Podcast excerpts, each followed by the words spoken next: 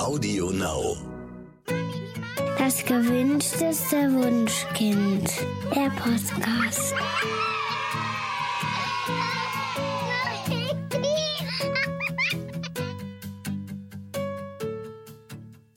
Hallo und herzlich willkommen zu Das gewünschteste Wunschkind, der Podcast. Heute mit Daniel Graf, Katja Seide und Katrin Hohmann. Herzlich willkommen, Katrin. Ja, vielen Dank. Ich freue mich total. ja, wir freuen uns auch, dass du hier bist.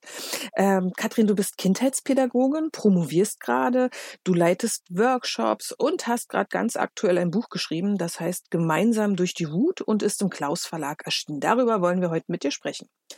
Ähm, um zu verstehen, wie man gewaltfrei als Eltern handeln kann, muss man ja erst einmal verstehen, wo Gewalt überhaupt beginnt. Wir hatten letztens schon ein Gespräch mit Susanne Mirau, ähm, dass Gewalt wirklich sehr vielfältig sein kann. Ich würde gern mit dir über Gewalt durch Mimik, Gesten, laute Äußerungen oder harsche Kritik sprechen. Was bewirkt denn sowas beim Kind? Ja, das ist wirklich total spannend, weil nach wie vor in der Gesellschaft wird körperliche Gewalt immer noch als weitaus schlimmer eingestuft als die seelische Gewalt, über die du ja gerade gesprochen hast. Und ähm, auch beim Kind, wenn Kinder aggressiv beispielsweise reagieren, kommen wir schneller ins Schwitzen, wenn wir körperliche Aggression wahrnehmen, würde ich meinen. Und entscheidend und wichtig ist aber, dass sich der soziale und seelische Schmerz, also genau diese Demütigung, die Ausgrenzung und ähnliches wirklich ähnlich ähm, auswirken wie der körperliche Schmerz. Also durch den seelischen Schmerz ähm, wird quasi der Blutdruck erhöht, das Stresshormon Cortisol wird freigesetzt und letztlich sind sie vielleicht erstmal unsichtbar wie Luft, diese seelischen Schmerzen, hinterlassen aber ebenso blaue Flecken und ja, richten total großen Schaden ein. Und jetzt stellen wir uns mal vor, dass wir ein Kind verbal oder nonverbal abwertend abwerten und ihm jede Zuwendung entziehen oder überhaupt Zuwendung entziehen oder auch äh, Anerkennung, dann beziehen Kinder diese Äußerung und Bewertung so viele Jahre auf ihr gesamtes Wesen. Also beispielsweise können wir, ich mache es immer gerne an Beispielen fest, wenn wir uns äh, vorstellen, dass Tom gehauen hat. Und vielleicht wollte der sein Lieblingsauto wieder haben und haut erstmal heftig zu. Und wir sagen dann, ja, Tom, hauen ist böse, das war gar nicht schön. Dann kommt bei Tom in der Regel an, ja, ich bin böse und ich bin schlecht. Also Kinder beziehen die ersten Jahre wirklich die Kritik am eigenen, ähm, also auf das eigene, also das Verhalten, die Kritik an dem Verhalten, was wir häufig ausüben, auf sich als Person. Und dann fühlt sich das Kind schnell im ganzen Sein angegriffen und herabgewürdigt. Und dabei hat Tom in dem Moment halt in seiner bestmöglichen Weise gehandelt. Und so dramatisch wird es aber erst, also ich meine, das kann mal passieren, aber dramatisch wird es tatsächlich, wenn Schmerzerfahrungen durch Bindungspersonen immer wieder vorkommen.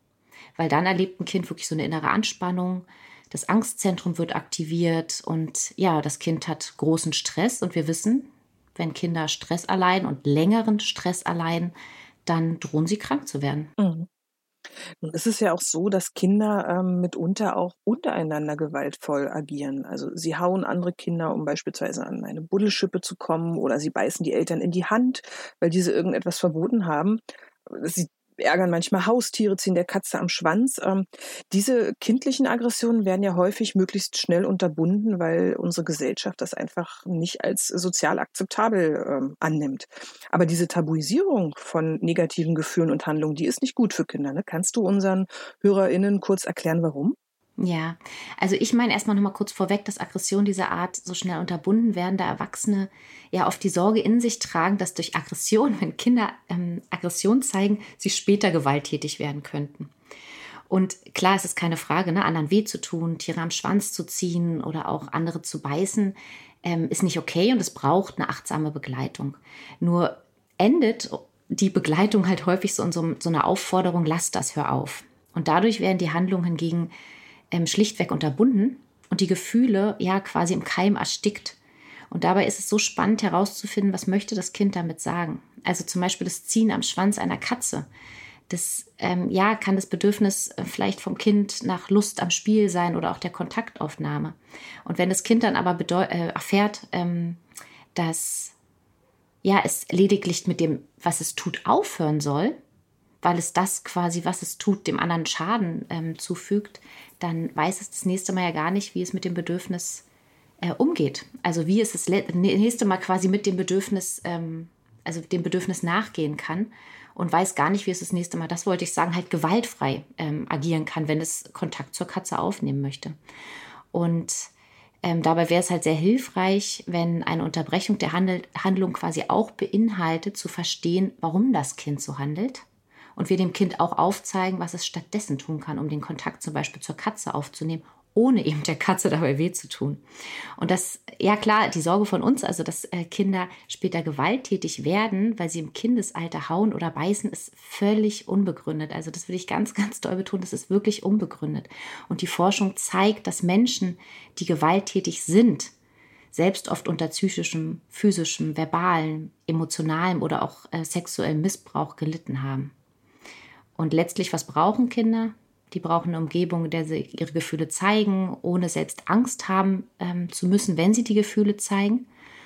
Und wenn wir jetzt nochmal auf die Frage zurückkommen, warum die Tabuisierung nicht gut ist, ähm, dann ist ganz klar, dass ähm, wenn Kinder ihre Gefühle runterschlucken oder erfahren, dass ihre Wut nicht sein darf, dann kann dies zur Folge haben, dass sie sich selbst für das, was sie fühlen, verurteilen, sich selbst abwerten oder selbst selbstdestruktiv quasi handeln oder gewalttätig werden. Also der, unsere Gefühle, die suchen sich immer einen Kanal und machen irgendwann auf sich aufmerksam.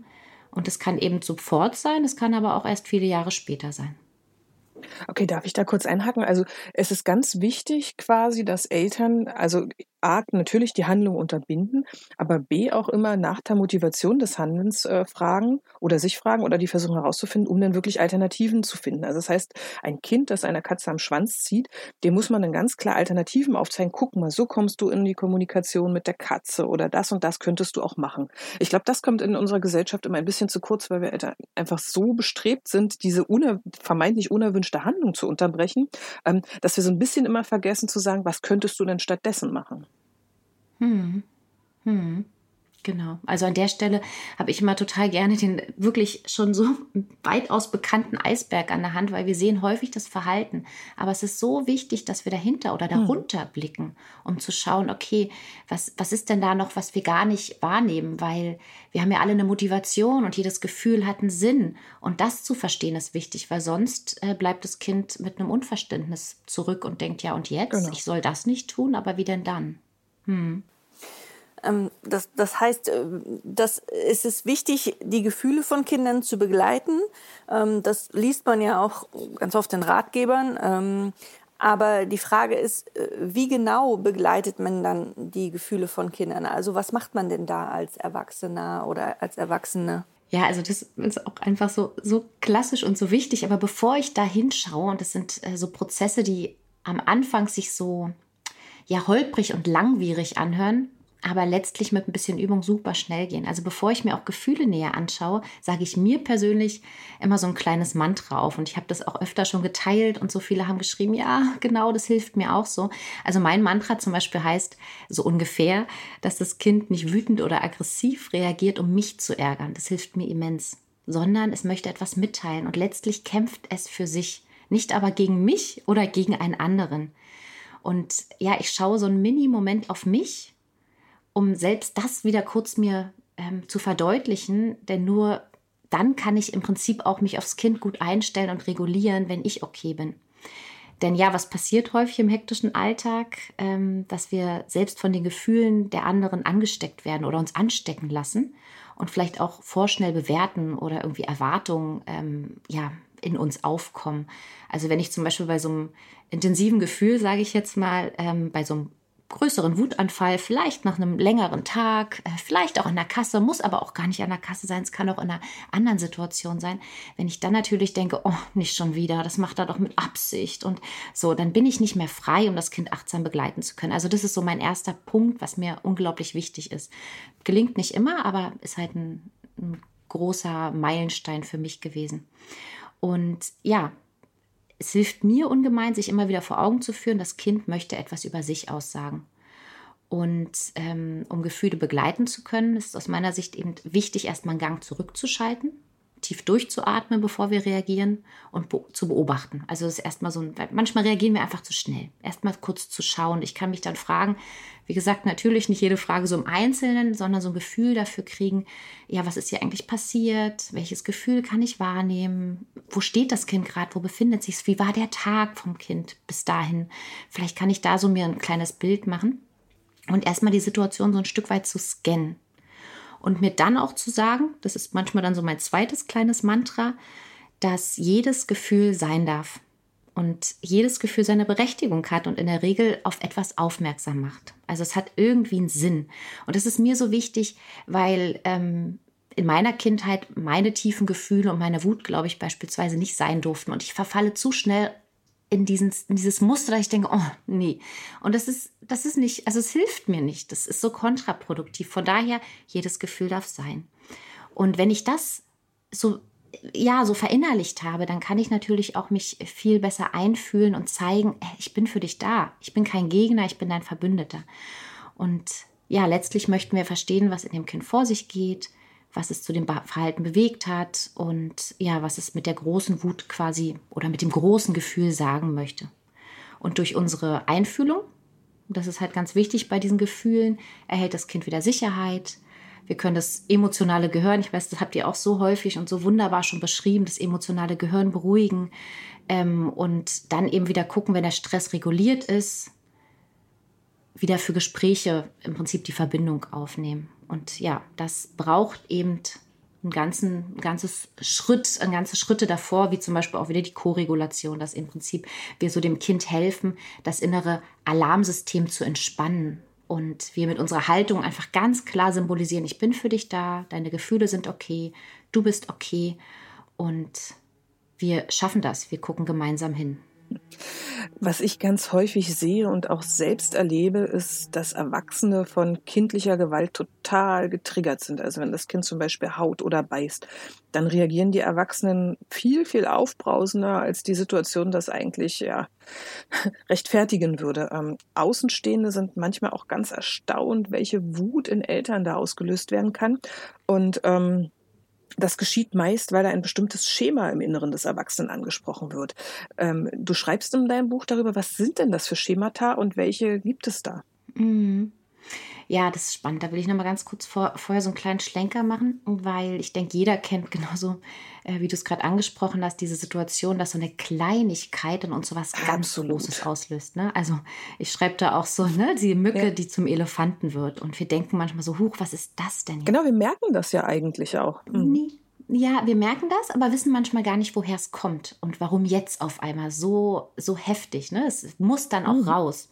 Und das Spannende für mich an dem Thema Wut ist, dass wir letztlich ja immer in irgendeiner Weise involviert sind. Also wir können nicht ähm, irgendwie versuchen, ja, so und so reagiere ich jetzt und dann wird das schon. Und das ist auch wieder so, so was ganz Typisches, was mich Fachkräfte in Fortbildung immer wieder fragen. Sag mir doch einfach, was ich tun muss. Ich sage, das funktioniert nicht. Wir sind involviert. Also wir, wir kommen nicht drum herum, wenn wir Kinder begleiten wollen mit ihren tiefen Gefühlen, uns dabei selbst zu reflektieren und da ein Stück weit mit reinzugehen. Und mir haben persönlich tatsächlich die Erläuterung und Erfahrung der Schematherapie sehr geholfen. Und ich will aber auch immer wieder betonen, das habe ich auch beim Schreiben mitbekommen. Also ich bin nicht studiert in diesem Bereich und nicht die Expertin, sondern ich spreche da wirklich aus viel Recherche und aus viel Erfahrung, weil ich selbst eine Schematherapie ähm, erlebt habe oder machen durfte. Und in der Schematherapie wird von sogenannten Lebensfallen gesprochen, die plötzlich, also man kann sich das vorstellen wie so eine Schublade, die manchmal plötzlich aufspringen mit so einer Megafeder auf einmal plappt uns entgegen ja. und wir merken, huch, irgendwas wird hier gerade angesprochen, so ein inneres Kind, ne, was uns da auf einmal ähm, angesprochen oder ja entgegenspringt. Und so eine Lebensfalle oder ein Schema wird in uns eingebrannt, wenn wir als Kind einer langanhaltenden, starken emotionalen Erregung ausgesetzt wurden. Also wenn da irgendwas ist, was uns wirklich, uff, also ja, uns wirklich geschmerzt hat. Und statt dass wir Trost und Beruhigung erfahren haben, ähm, waren wir zum Teil dann in so einer Situation wirklich überfordert, alleingelassen und wir ja, hatten keinen anderen Ausweg, ähm, als uns irgendwie so ein Schema anzueignen, um uns selbst irgendwie zu schützen und unser Grundbedürfnis zu erfüllen. Und ja, da gibt es halt, das finde ich ganz spannend, wirklich in der kognitiven Therapie so 18 Schemata, Ähm, und die wurden dann wieder so fünf Themen zugeordnet und daran kann man sich so ein bisschen orientieren und gucken, was bei einem gegebenenfalls wirklich so eine Mücke zum Elefanten werden lässt. Ähm, sag mal noch mal, welche 18 sind denn das äh, so ungefähr? Ja, so ungefähr. Das ist jetzt echt so ein bisschen äh, schwierig, weil die sind, äh, da musste ich wirklich echt immer wieder nachgucken, nachlesen. Mm, also was ich zum Beispiel ganz ähm, also so ein paar nennen uns einfach in so dem paar. Buch erläutert haben, ist eben zum Beispiel das Thema der Abgetrenntheit und Ablehnung, ne, und das Schema der Verlassenheit und Instabilität, was man halt auch oft kennt von der Bindung, von verschiedenen, von verschiedenen Bereichen, wo man dann wieder gucken kann, was trifft bei mir zu. Und da gibt es dann beispielsweise auch so Fragebögen, die man ausfüllen kann, um zu gucken, welche Bereiche sind bei mir in so einem Mangel und welche sind wieder in so einem, so einem Übermaß, in so einem Überfluss. Dann lass uns jetzt mal beispielhaft das Schema äh, Verlassenheit und Instabilität besprechen. Ähm, nach dem Psychologen Dr. Eckhard Rödinger entsteht das, wenn ein Kind über zu lange Zeit und unvorhergesehen allein und damit im Stich gelassen wurde. Ähm, welche Bewältigungsstrategien nutzen Menschen mit diesem Schema, ähm, um sich vor emotionalen Verletzungen zu schützen? Ja, super spannend. Ich glaube, das ist so am, am einfachsten ähm, darzustellen an einem Beispiel. Und wenn man sich dann für diese ganzen Einzelheiten interessiert, kann man das wirklich wunderbar ähm, nachlesen. Aber genau, bleiben wir bei dem Beispiel das Schema Verlassenheit und Instabilität. Und das ist dem Thema der Abgetrenntheit und der Ablehnung zugeordnet. Und das zeigt sich beispielsweise, und das ist so was ganz Klassisches, wenn das Bedürfnis nach Bindung nicht ausreichend erfüllt wurde. Also ich habe im Buch beispielsweise den Henry erwähnt. Und ich ja, habe so gesagt, der Henry, der wurde mit drei Monaten ohne Eingewöhnung einfach bei seiner Tante ähm, gelassen. Sage ich jetzt mal, die Eltern mussten früh arbeiten und er wurde bei, bei seiner Tante, die er nicht kannte, gelassen. Und mit acht Monaten ist er dann in die Krippe gewechselt. Und ähm, die Eltern haben halt gedacht, na ja, der ist noch so klein, das macht gar nichts, das kriegt er gar nicht mit, also gehen wir dem ruhig auch schlafend öfter ab, das stört nicht, dann wacht er da auf und alles ist gut. Ja, und klar, wir können uns jetzt vorstellen nach unseren Erkenntnissen, dass sich Henry höchstwahrscheinlich ganz schön im Stich gelassen und allein gefühlt haben mag. Und um sich vor diesen Verletzungen zu schützen, entwickelten Menschen quasi oder entwickeln Menschen auch immer noch ganz natürliche, ähm, also ganz natürlich so Strategien ähm, und sie kompensieren, sie vermeiden oder sie erdulden. Und das ist, das ist so dieser bekannte, den wir ja wirklich auch oft benutzen, dieser Kampf, Flucht oder Erstarren-Modus. Und früher, also in unserer Kindheit, wenn wir uns nicht anders schützen konnten, sicherte uns so ein Modus oder so eine Bewältigungsstrategie in der Regel ähm, ja das Überleben, sage ich jetzt mal. Und das Tückische daran ist aber, dass diese Strategien, die wir uns, um uns zu schützen, durch so ein Schema, was uns ganz viel Schmerz zugefügt hat, häufig in unserem späteren Leben gar nicht mehr ähm, so hilfreich erscheint und unsere Bedürfnisse quasi dadurch gar nicht mehr äh, so natürlich und gesund erfüllt werden. Also ich mache es mal ganz kurz nochmal an dem Beispiel von Henry. Zum Beispiel beim Kompensieren kämpfen Menschen, also das ist so dieser Kampfmodus, ne, das Kompensieren kämpfen Menschen gegen das Schema. Und sie verdecken dann ihre empfundenen Gefühle und klar kommen dann auch nicht an die dahinterliegenden Bedürfnisse. Also zum Beispiel Henry, der eben so früh abgegeben wurde ohne Eingewöhnung, hat es später womöglich ganz schön schwer in Beziehung zu gehen und ähm, ja, hat dann vielleicht ganz, ganz hohe Anforderungen an seine Beziehung oder kontrolliert die Beziehung oder beendet sie vielleicht auch, bevor es jemand anderes tut. Das wäre jetzt zum Beispiel, wenn er dann kompensiert in seinen Beziehungen. Kriegt es aber gar nicht so bewusst mit, ne? also was da eigentlich los ist. Und bei der Vermeidung, dann ist es so, dass Betroffene quasi das Schema versuchen gar nicht erst zu aktivieren. Also sie unterdrücken ihre Gefühle oder lenken sich ab also so könnte es sein, dass Henry gar keine Beziehung versucht einzugehen, weil er Angst hat, verlassen zu werden und sich davor quasi, ja, drückt und flieht, sage ich jetzt mal, ne, der Fluchtmodus. Und beim Adulten ist es wiederum so, dass man eine Situation erträgt, ohne eine Veränderung herbeizuführen. Und da kann es zum Beispiel sein, dass äh, in so einer Beziehungssituation der Henry dann ja ganz eifersüchtig ist oder ängstlich. Und typische Reaktionen auf diverse Schema sind aber auch, oder Schemata sind aber auch Wut und Aggression, um unsere Bedürfnisse irgendwie zu, zu kontrollieren. Also es passiert halt auch schneller, dass wir dann ganz heftig reagieren.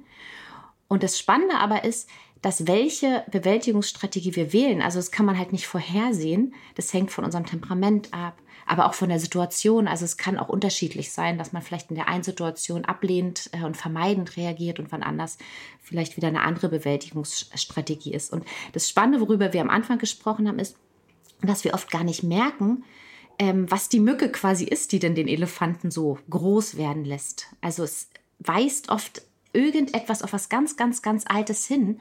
Aber ohne diese Reflexion spüren wir das gar nicht. Wir denken in dem Moment, das ist das Aktuelle, der Schmerz, den wir jetzt in dem Moment spüren, denken wir, das ist der große Schmerz. Und deswegen kann es eben auch passieren, dass wir auf die Wut eines Kindes vielleicht so massiv reagieren und etwas in uns merken und denken, dass das ist jetzt der Auslöser. Dabei ist das was ganz, ganz Altes. Und das ist natürlich so eine Tücke, dahin zu gucken und nicht ganz einfach, aber ja, total lohnenswert. Mhm. Okay. Und also, dass, ähm, dass man in einer Situation als Erwachsener mit dem Kind überreagiert, ich denke, das kennen wir alle. Ähm, was kann man denn tun, wenn man merkt, oh je, also das war jetzt völlig überzogen. Äh, ich ich habe da mein Kind irgendwie ähm, zu stark angeschrien oder zu, ja, war jetzt zu heftig. Ähm, was kann man hinterher tun? Also wenn man sich nicht in dem Moment zusammenreißen kann, was, was sollte man dann hinterher mit dem Kind oder für das Kind tun? Hm. Also ich denke, ob hinterher oder in dem Prozess, ich finde es schon mal ganz, ganz wichtig, das überhaupt zu bemerken. Also so der erste Schritt überhaupt mal zu merken, oh, jetzt habe ich überreagiert oder oh, ich reagiere gerade über. Und wenn ich das spüre, das, dann darf ich mich stoppen. Also ich habe da auch immer so gerne diese, diese innere Stopptaste, die ich ähm, nenne und drücken kann, um zu sagen, warte, jetzt höre ich mal ganz kurz genau an dieser Stelle auf und beginne erstmal mich selbst zu regulieren, weil das natürlich das A und O ist, dass ich selbst überhaupt wieder in Kontakt treten kann, dass es mir selbst gut geht, bevor ich weiterrede, bevor ich irgendwas weiteres mache. Und ähm, da gibt es natürlich auch wieder ganz verschiedene Arten und Weisen, wie ich das machen kann. Und für mich persönlich ist es einfach das klassische Atmen, um mich mal ganz kurz wieder in diesen Moment zu holen und auch mein Gehirn wieder so in Verbindung zu bringen, um wieder meinen Verstand einzuschalten und nicht einfach zu reagieren.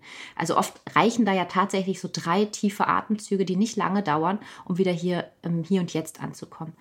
Und ähm, für das Kind ist es natürlich überaus wichtig, dass wir ganz klar äußern, dass das Kind für unser Verhalten, für unseren Elefanten oder auch für die Mücke halt gar keine Verantwortung trägt, sondern wir die Verantwortung übernehmen für unser Verhalten.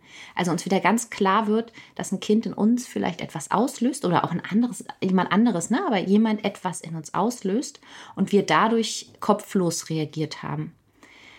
Und wenn ich mich beruhigt habe, finde ich es ganz wichtig, mit dem Kind wieder in Verbindung zu treten und ich kann benennen, was gerade geschehen ist und ich kann es auch kindgerecht je nach Alter erklären, warum quasi mein Fass übergelaufen ist, weil es ist was, wie ihr gerade gesagt habt, das passiert uns allen, das passiert Kindern, das passiert äh, uns Erwachsenen.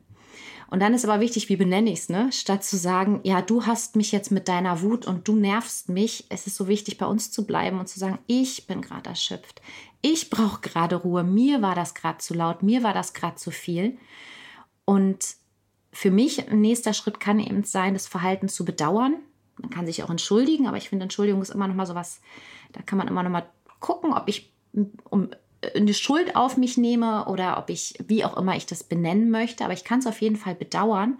Und mir ist dabei ganz wichtig, dass es nicht vorrangig, vorrangig darum geht, dass ich durch das Aussprechen von so einer Bedauerung oder einer Entschuldigung, dass ich mich unbedingt besser fühle und mein schlechtes Gewissen bereinige, sondern dass das Kind erfährt, dass es keine Schuld trägt, dass es frei ist und dass es auch frei ist zu entscheiden, oh ja, das kann ich gerade annehmen oder das kann ich nicht annehmen, das möchte ich nicht annehmen. Und dann ist der nächste Schritt, und der ist so entscheidend, eben auch zu gucken, okay, äh, warum ist das jetzt passiert? Und wenn ich nicht möchte, dass es wieder passiert, was kann ich da jetzt machen? Und dann kann ich natürlich nochmal zum späteren Moment, das geht nicht in dem Moment, aber vielleicht später nochmal am Abend oder am nächsten Tag nochmal gucken. Ich kann mir die Auslöser notieren, ich kann die Situation nochmal reflektieren, nochmal durchgehen. Vielleicht habe ich auch eine liebe Freundin, einen lieben Freund, den ich hinzuziehen kann. Ich kann darüber sprechen und einfach nochmal gucken, huch, was ist da eigentlich passiert? Und mir ist auch immer ganz wichtig zu sagen, wir alle reagieren in verschiedenen Situationen anders, als wir möchten. Das ist so. Das ist, äh, ja, das passiert.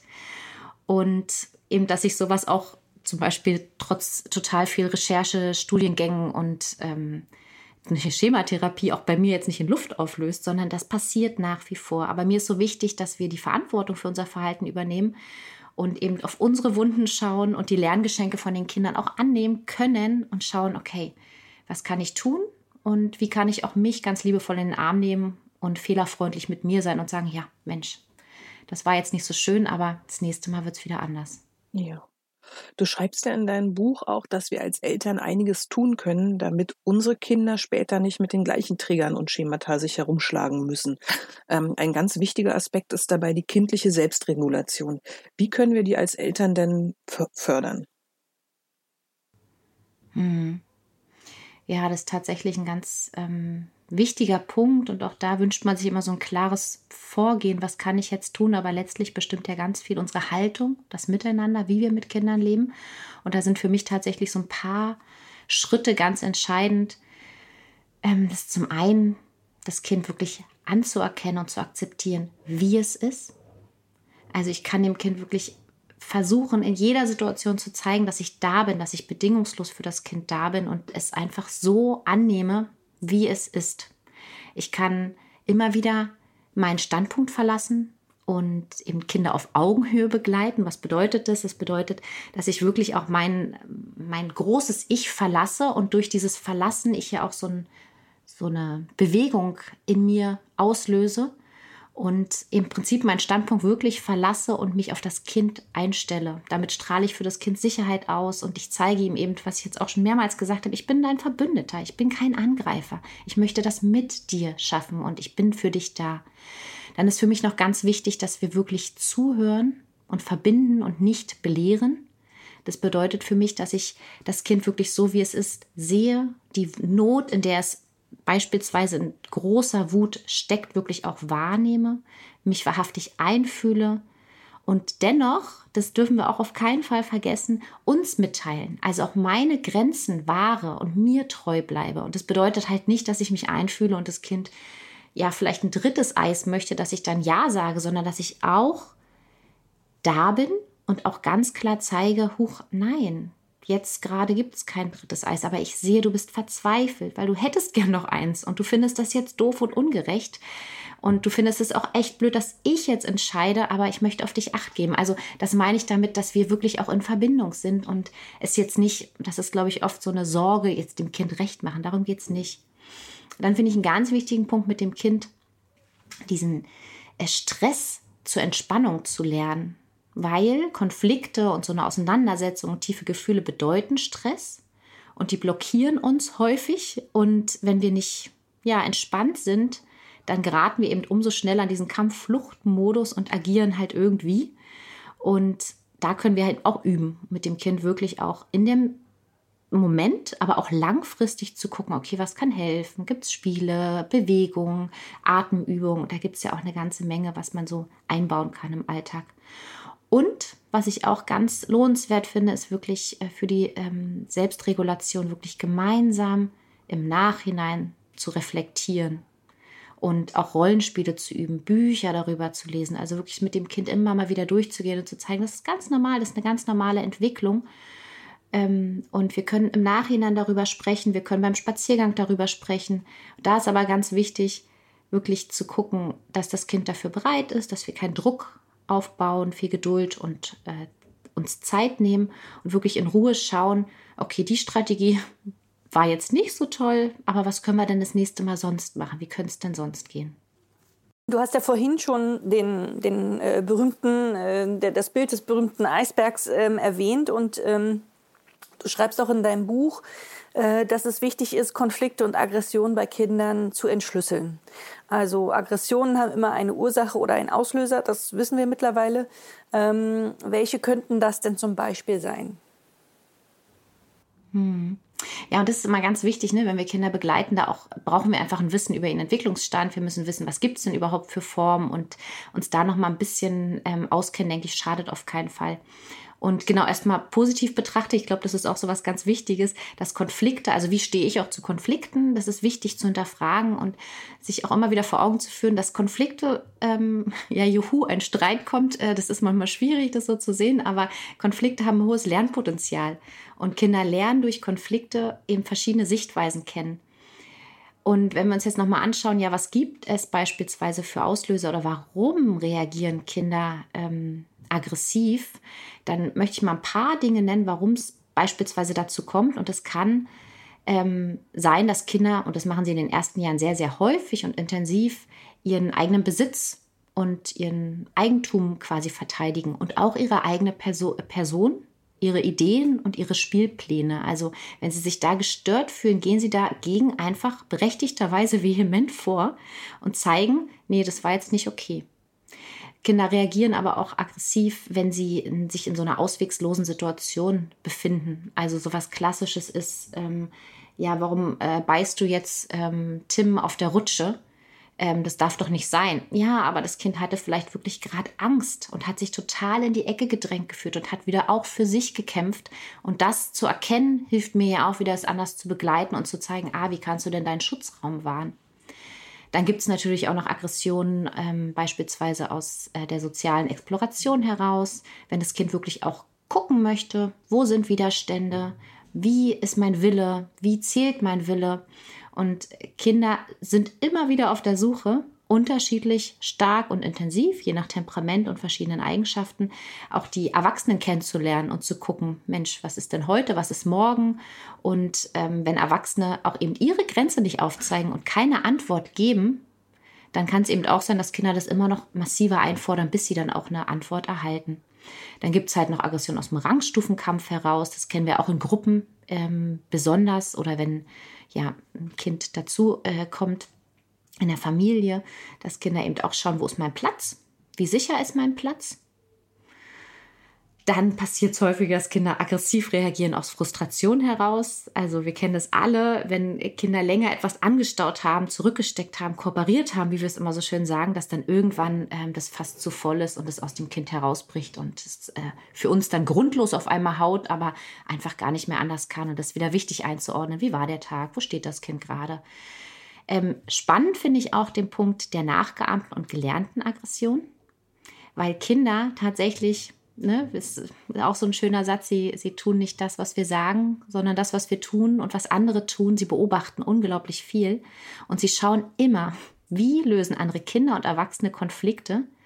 Und wenn ein Kind beispielsweise durch das Wegnehmen einer Schaufel schneller ans Ziel kommt, während das äh, andere Kind wartet und wartet und dann die Schaufel immer noch nicht, noch nicht hat, dann probiert es vielleicht die Strategie das nächste Mal auch aus. Und da ist es dann wieder wichtig, dass wir Erwachsenen quasi das beobachten und gucken, wann müssen wir eingreifen. Also welche Strategien sind jetzt nicht ähm, ja achtsam und gewaltfrei und die können wir halt vielleicht so nicht, nicht durchgehen lassen. Und für mich ist immer ganz wichtig zu sagen, Aggressionen sind Teil und Alltag, sie gehören dazu. Aber genau, wenn Gewalt passiert, dann sind wir gefragt. Katrin, nun muss man ja aber in einer Gesellschaft trotzdem darauf achten, dass äh, gewisse soziale Regeln nicht überschritten werden. Wir sind uns absolut einig, dass Strafen in einem solchen Fall nicht helfen. Aber wie reagiert man denn nun auf Regelbrüche? Ja, super spannend und total wichtig. Also ich meine halt, dass wir zum einen erstmal gucken, wenn ich so Regel höre, Regelbruch, okay, was hat das mit dem Regelbruch auf sich? Wir haben jetzt ja schon gesagt, ähm, wir müssen hinters Verhalten gucken. Also erstmal zu schauen, bevor ich einfach darauf reagiere, ähm, warum ist dieser Regelbruch äh, passiert? Ähm, wir können uns auch immer wieder fragen, was, um was für eine Regel hat sich also was für eine Regel war das, die gebrochen wurde und wer hat diese aufgestellt? Ist das Kind überhaupt involviert in diese Regel? Und natürlich möchten wir, dass Kinder verantwortungsvoll mit sich selbst und anderen Menschen umgehen. Das ist unglaublich wichtig. Aber was ich genauso wichtig finde, ihr habt es gerade gesagt, Strafen wollen wir nicht. Ähm, Kinder benötigen Vorbilder. Und die brauchen Vorbilder, die ihnen zeigen, wie es gehen kann. Und das finde ich so wichtig, diesen Blick auf dieses, okay, wie kann es denn aber gelingen? Und reagiere ich beispielsweise auf einen Regelbruch ähm, eines Kindes durch eben Strafung, Beschämung, dann ist das ja wiederum eine Aggression, die das Kind wahrnimmt. Und das Kind erfährt dann, ah, der Erwachsene hat mehr Gewalt, äh, mehr Macht, Entschuldigung, der hat so eine mächtige Gewalt. Und ähm, ja, dann setzt er das einfach so durch und sagt, so geht's nicht. Und das armen Kinder unter Umständen dann auch wieder nach und vielleicht nicht sofort, vielleicht auch erst Jahre später und geben das jetzt wieder weiter. Also finde ich so wichtig zu gucken, genau, wie kann es gehen. Und Kinder benötigen definitiv Erwachsene und viel mehr Erwachsene, die mit ihnen die Regeln und Grenzen leben. Also wir müssen finde ich, Kinder viel stärker mit einbeziehen und an unserem Alltag und an unseren Grenzen und auch an den Regeln des Lebens teilhaben lassen. Und sie dürfen in Beziehungen erfahren, ganz klar, welches Verhalten wir ablehnen. Also ich bin da überhaupt, ne, es klingt immer so ein bisschen weich und da hatte ich auch eine große Sorge bei dem Buch, dass viele sagen, ach, das ist so weich gespült, was soll denn jetzt aber sein? Aber letztlich geht es ja darum, dass Kinder natürlich mit uns in Beziehung, in Vertrauen erfahren, was wir nicht gut finden. Und sie aber auch erfahren, wie wir es uns wünschen, wie wir miteinander zusammenleben wollen. Also sie brauchen ähm, uns als Resonanzkörper. Sie sind definitiv auf unsere Resonanz angewiesen und ich meine, Kinder fordern diese auch ganz, ganz doll ein. Aber beobachten wir jetzt zum Beispiel, kleine Ilse schubst und wir hatten jetzt so oft schon die Schaukel, ne? die entwendet eine Schaukel und ähm, wir sehen sie jetzt, wir sehen ihr Bedürfnis vielleicht dahinter und erkennen das. Ähm, dann klar, dürfen wir ihr ganz klar sagen, dass so, wie sie die Strategie verfolgt, um die Schaufel zu, äh, zu erhalten, nicht okay ist. Aber wir können ihr dann wieder zeigen, wie sie es schaffen kann, ohne einem anderen weh zu tun. Denn für uns, klar, ist ganz wichtig, dass es allen gut geht, dass wir sagen das so oft in der Bedürfnisorientierung, dass alle Bedürfnisse gesehen werden und dass Kinder so wirklich mit uns erfahren, dass jeder Einzelne in unserem System, in unserer Gruppe wichtig ist und dass wir auf jeden Einzelnen Acht geben und eben mit der Einfühlung, mit der Empathie ähm, üben, das bei dem Gegenüber zu erkennen und Strategien an die Hand geben und mit ihnen üben, ja, wie es gelingen kann. Und das dauert, ne, das ist halt was, das dauert lange. Das dauert unter Umständen lange, aber ich meine, es gelingt. Das ist so der einzige Weg, meine ich, der wirklich auch Früchte trägt. Okay, ähm, dann lass uns, unser Podcast ist ähm, bald zu Ende, lass uns jetzt zum Ende nochmal wirklich ganz konkret werden. Also, was können wir tun, wenn wir einen Konflikt zwischen zwei Kindern beobachten? Also, welche Schritte zur Konfliktlösung gibt es da? Hm, ich versuche es ganz kurz und knapp. Also für mich haben sich da so vier Schritte bewährt, ähm, die Situation einzuschätzen, zu beobachten. Also wirklich erstmal zu gucken, eskaliert der Konflikt, muss ich reingehen oder kann ich beobachten? Ist er gewaltvoll, gehe ich immer rein. Ähm, dann ist immer ganz wichtig, genau, dass Kinder einen Schutz erfahren, dass sie wirklich spüren, wir gehen dazwischen, wenn irgendwas ähm, hier aus dem Ruder gerät und eine Strategie halt einfach nicht okay ist. Ähm, wenn Kinder dann nicht zusammenkommen, dann gehen wir auf Augenhöhe ganz wichtig. Wir koregulieren, damit überhaupt erstmal wieder die Sicherheit beim Kind oder bei den Kindern, die in Konflikten sind, erlangt ist, weil im Stress können wir gar nichts erreichen. Was heißt koregulieren jetzt an dieser Stelle?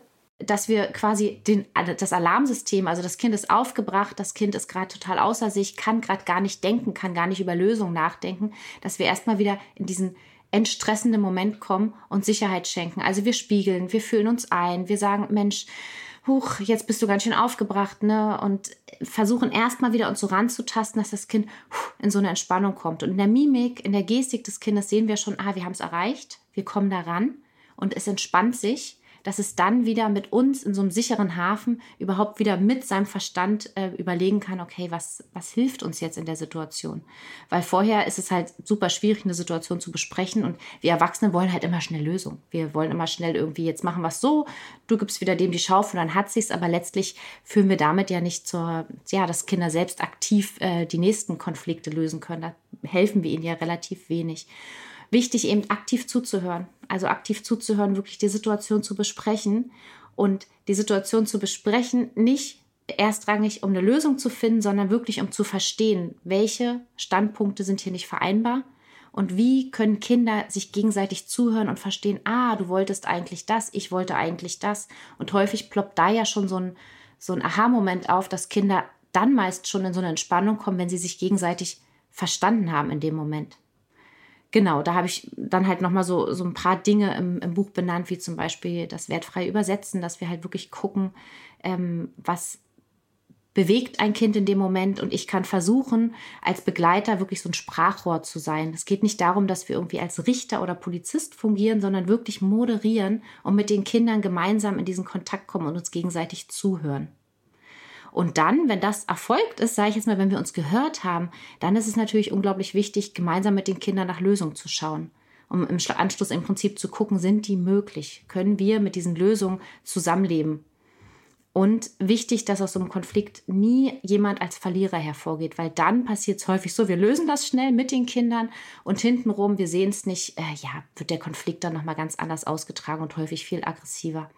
Und für mich ist aber tatsächlich bei diesen Punkten so der, der vierte Punkt, so der mit, ich will nicht sagen wichtigste, aber unglaublich wichtiger, denn wir, und das fällt uns, glaube ich, oder vielen von uns immer noch sehr schwierig. Wir dürfen mit uns achtsam sein. Wir dürfen uns in Achtsamkeit üben. Und da meine ich mit, dass wenn wir nicht selbst entspannt sind und wenn wir hitzig in so eine Situation gehen und die begleiten, dann können wir nicht feinfühlig sein und zuhören. Das heißt, wir müssen erstmal schauen, dass es uns gut geht, damit wir uns wieder achtsam um andere kümmern können. Und nicht dann, und das passiert leider noch viel zu häufig, dass wir im Prinzip in so einem Konflikt selbst mit Aggression reagieren und dann, ja, haben wir so einen Kreislauf und Aggression wird zu Aggression und wir haben gar nichts gewonnen. Und was mir aber wichtig ist, genau, dass die Prozesse halt wirklich nicht von heute auf morgen gelingen, sondern wir brauchen dafür Zeit und jeder kleine Fortschritt ist einfach ein riesengroßer Fortschritt und da dürfen wir uns ganz doll auf die Schulter klopfen und jedes Mal, wenn wir sowas in Frieden, sage ich jetzt mal, lösen konnten, ähm, ist es halt einfach ein unglaublicher Gewinn. Ja, absolut. Ihr Lieben, wenn ihr noch mehr zu diesem Thema lesen wollt, können wir euch wirklich nur Katrins Buch Gemeinsam durch die Wut, erschienen im Klaus Verlag, ans Herz legen. Äh, wir haben auch eine kleine Überraschung, nämlich wir dürfen drei Exemplare verlosen. Ähm, einmal im Rahmen unseres Podcasts. Ihr könnt auch bei Facebook und bei Instagram vorbeischauen. Ähm, insgesamt drei Exemplare hat uns äh, der Klaus Verlag zur Verfügung gestellt. Gewinnen könnt ihr, indem ihr ähm, über den Blog einfach eine Mail an wunschkindblog.gmail.com schickt. Schreibt einfach in die Adresse ähm, gemeinsam durch die Wut und dann verlosen wir ein Exemplar an euch. Ja, Katrin, wir sind am Ende. Wir haben uns wahnsinnig gefreut, dass du heute da warst. Das Thema ist wirklich super spannend. Ich glaube, alle Eltern in der Autonomiephase konnten da unglaublich viel mitnehmen und auch noch von älteren Kindern. Ähm, wir haben uns sehr gefreut, dass du da warst. Vielen, vielen Dank. Ich ja, habe mich auch super total. gefreut. Ja, und ich bin ganz sicher, wir ja, hören uns irgendwann schon mal wieder, weil du hast uns ja auch verraten, dass du schon an einem äh, neuen Buch schreibst, äh, Kinderbedürfnisorientiert und achtsam begleiten in Krippe, Kita und Tagespflege. Ich glaube, das ist ein Thema, worauf schon ganz, ganz viele Erzieher und Erzieherinnen warten. Ähm, weil was in der Familie gelingt, ist in der Kita manchmal ja durchaus mit ganz anderen ähm, ja, Problemfeldern und, und Konflikten ähm, besetzt. Insofern bin ich sehr gespannt auf dieses Buch und wir würden dich dann gerne nochmal einladen zu dem Thema. Ach, super. Ja, das erscheint mit Lea Wiedewart im Herder und das ist, glaube ich, echt auch super an der Zeit, dass die Kitas da auch nochmal ein bisschen Unterstützung ja, bekommen. Also alle, die darauf mhm. warten, ihr hört es zuerst bei uns, aber wir sagen jetzt erstmal Tschüss, wir hören uns in zwei Wochen wieder, ihr Lieben. Bis dahin, macht's Danke. gut. Tschüss. Tschüss. Tschüss. Das war der Podcast vom gewünschtesten Wunschkind.